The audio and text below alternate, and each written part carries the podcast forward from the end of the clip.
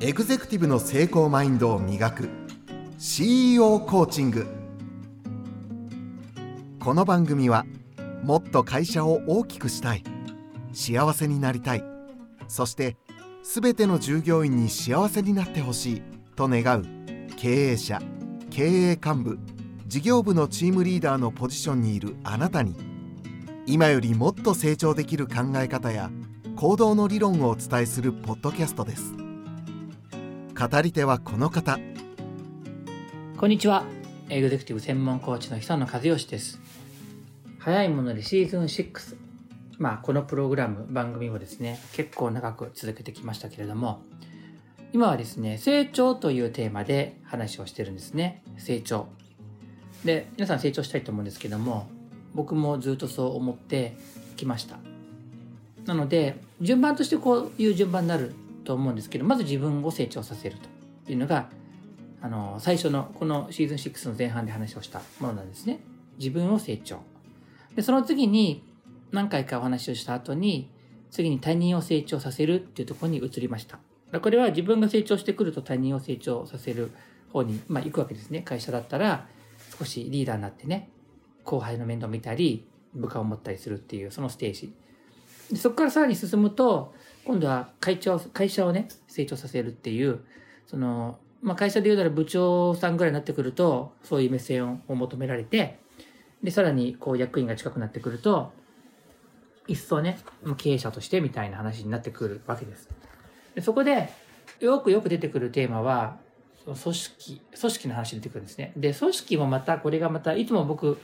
あの、くどいぐらい定義の話をするんですけども、組織って何なんだって話になるんですけども、こういう時の一つの考え方としては、あの、これ考え方のフレームワークのヒントですから、どんな場面でも応用できると思うんですけども、例えばこういうのはどうですかね？組織って何かって考えた時に、組織ってちょっと説明難しいけど、組織がない状態は何だろうって考えるわけですね。組織になってない状態ですよ。例えば、その5人の人が集まった時に、それが組織かどうかっていうのは結構わかるじゃないですか。全然勝手バラバラに動いててれば組織にはなってないでしょ。だけど、5人が一緒になって意思決定をしてね、あの、何かしてれば組織になってる感じがしません？あの、思い出すと、あの、あ、そうそう。最近広島に行く機会があったんで、で広島って、あの、僕もその、東の人間なので、あんまり知らなかったんですけども、よく考えたらそうだろうなって思うのは、比較的修学旅行が多い場所なんですってね。だから、あの、まあ、そう、そうだと思うんですね。まあ、いろいろ理由もわかるんですけども。で、修学旅行の時に思い、見て思い出したのは、僕もその中学生の時に、その、5人ぐらいで班を組んで、自分たちの一日を計画していきなさいみたいなのって、やりませんでした？やった人いる？そ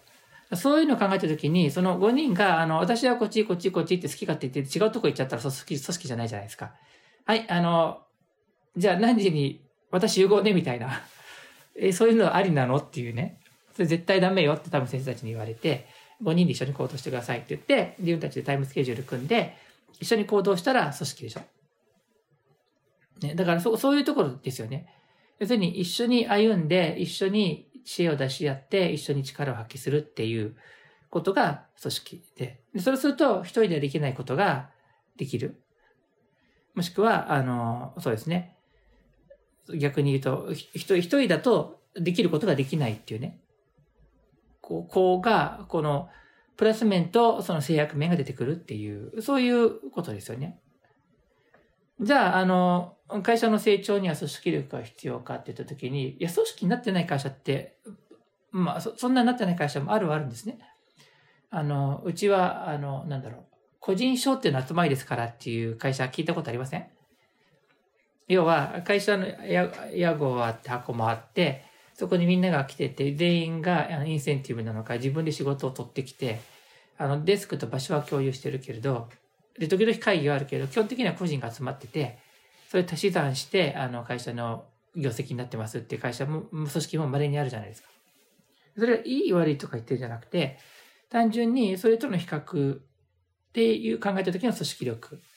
組織って何かなって話になってくるわけですね。そうすると、あの、も当然普通に考えたら、組織、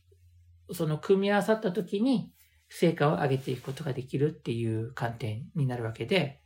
組み合わさっていくために、一緒に力を、あまあ、一緒に考えて一緒に行動して、わざわざ制約が、まあ、マイナスもあるわけですね。自由度が減るわけなんで。それを組織として行動するっていうことのメリットが十分にあるっていう状態なんで、で何が必要かっていうと、たった一つ、言うまでもないんですけども、別に僕はわざわざ導いてるわけじゃないんですけども、ゴールドビジョンなんですよね。要するに、進みたいところが共通だから、一緒にやる価値があるわけですね。まあ、ゴール、もしくはビジョンね。そちらの進む方向が共有できてるっていうか、一致してるっていうか、すべてが完全に一致ではなくても、大まかに言えば、そっちの方向にみんなが合意してるっていう状態だから、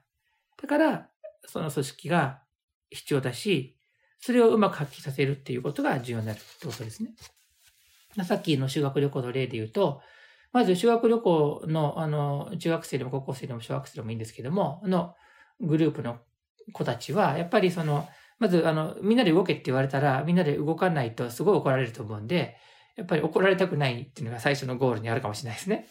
はい。本音で言うと、なんか勝手に自由行動したいとこだけど、それをやると後で大目玉食らうことは間違いないので、そういうわけにはいかないし、っていうのが一個あるかもしれないじゃないですか。そういう共通のゴールね。やっぱり一緒に動かないと怒られるから嫌だよね、みたいな。そんな、あの、ネガティブなことでいいのかって思うけど、まあ、意外と人間の動機ってそういうところあって、まあ、それは、あの、後ろにある大前提としてあるから、だから、その上で、じゃあ、せっかくの時間だから楽しく過ごそうかっていうのが乗っかってくるっていう感じかなと思うわけですね。別に、その、なんだろう、飲み会しようよとかサークルやろうよとか言って大人の人たちがね、こう、自由意志で完全にね、集まってくるのとは違って、会社の組織もそうだけど、こうやってやりなさいって言われてね、はい、ここがチームねとか、ここが部ねとか言われてやってるわけなんで、100%この人たちが大好きで一緒にやりたいってわけとは限らないですよね。でもだからといって、あの、協力しませんってなると、自分にも相手もいいことないから、じゃ協力するかっていう感じの中で、いやいやとは言わないまでも、そのある、ある程度のその自己判断というか、大人の選択の中で行われていることは間違いないんで、それを否定せずに、あ、この人はちょっとやるんだっていうふうに、まず決めることね。腹をくくること。それ僕ね、実は組織力の中で結構重要な要素だと思うんですよ。だってなんでかっていうと、あっちの人と組みたいとか、あっちの部署の方が良かったとか言ってると、全然力出ないじゃないですか。とりあえず、あの、一緒、一旦チームになって組織になったら、と、とりあえず、しばらくこの人たちと一緒にやるんだと。あの、結構ね、これ地味に聞いてくると思うんですね、これでね。あっちのがいい、こ、こ、っち、こっちのがいいってことずっと言ってるとキリがないんで、今このメンバーでできることをまずやるんだっていうけど、自分の中での腹決め、そういう言葉があるかわかるんですけど、腹を決めることが結構大事だと思ってて、で、それを決めるとですね、おのずと組織力って出てくるんじゃないかなと思うんですね。お互いのことを聞いて理解し合って、よし、やるぞってなってくる気がする。だから、あの、もうなんかもう、この人たちとやるしかないみたいな、あ後がないみたいな、そういう状態で、あの、やっていくっていう、まずその前提を整えた上で、そうするとね、リーダーの人たちっていうのは、あの、まあ、いろいろあるけど、このチームで今やるんだと、このグループでやるんだと、これで乗り切ろうということを、しっかり言ったり、あの、行くっていうことを言っていくってことは僕はすごく大事だと思います。そういうところに対してね、その、はっきりとしていることが、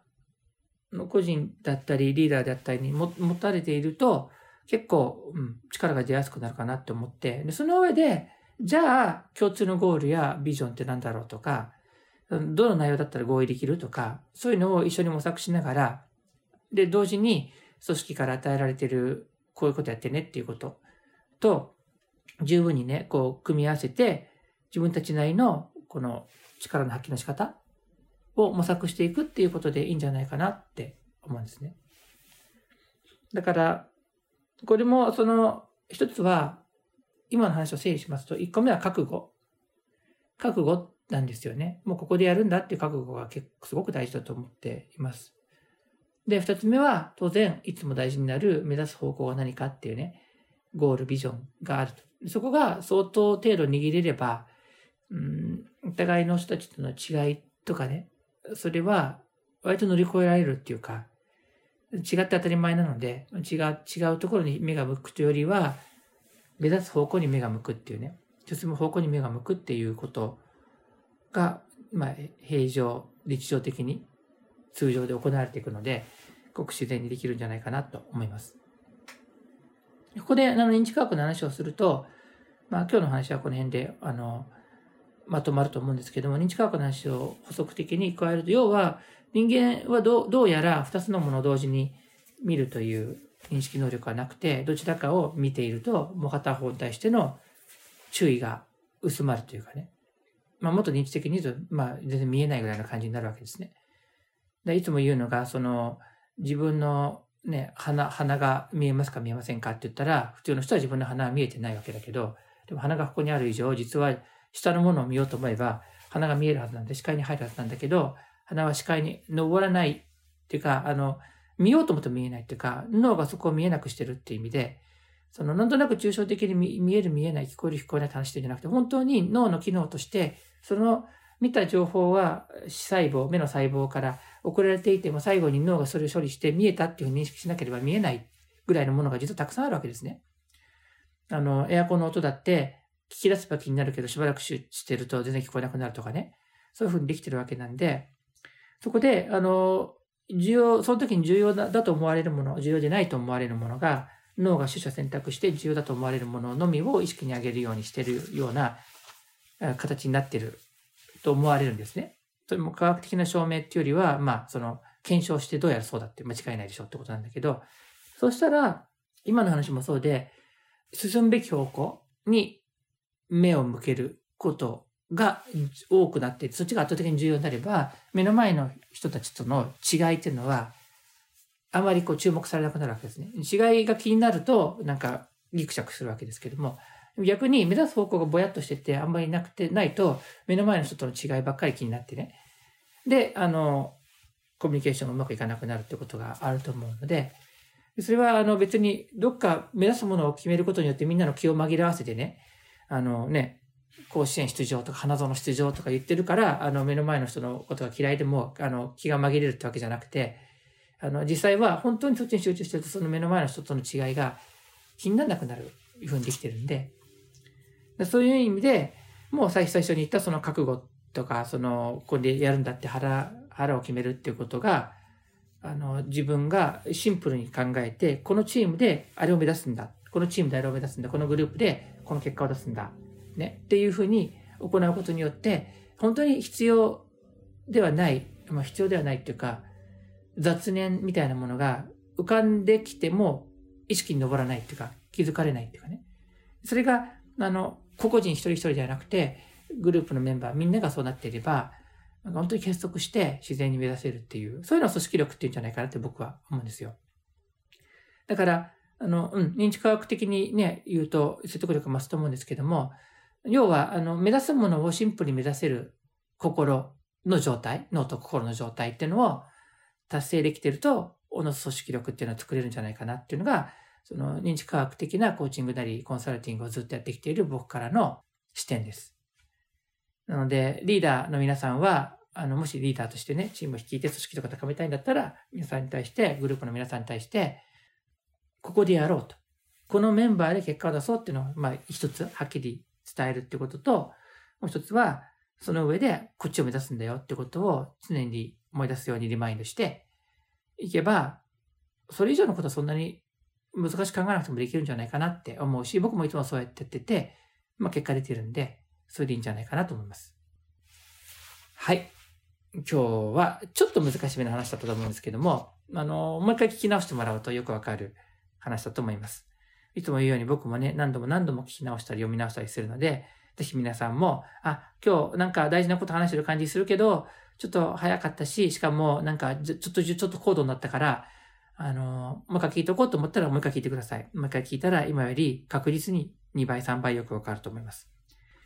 ありがとうございました。では、最後ですね、ポッドキャストへの番組登録をお願いするとともに、質問、感想は、ポッドキャストの概要欄からお便りフォームを通してお知らせください。それから、ここで話をしていることは note。note ですね。えっ、ー、と、ブログプラットフォームっていう感じなのかな？呼び方としては。のノートにも掲載されていて、半年ぐらい遅れてますけども、昔の内容も自分であの編集してて、なかなか面白いなと思ったりするので、そういうことも、そういうあたりも読んでもらったらいいかなと思います。では、また次回お会いするのを楽しみにしています。久野和義でした。ありがとうございます。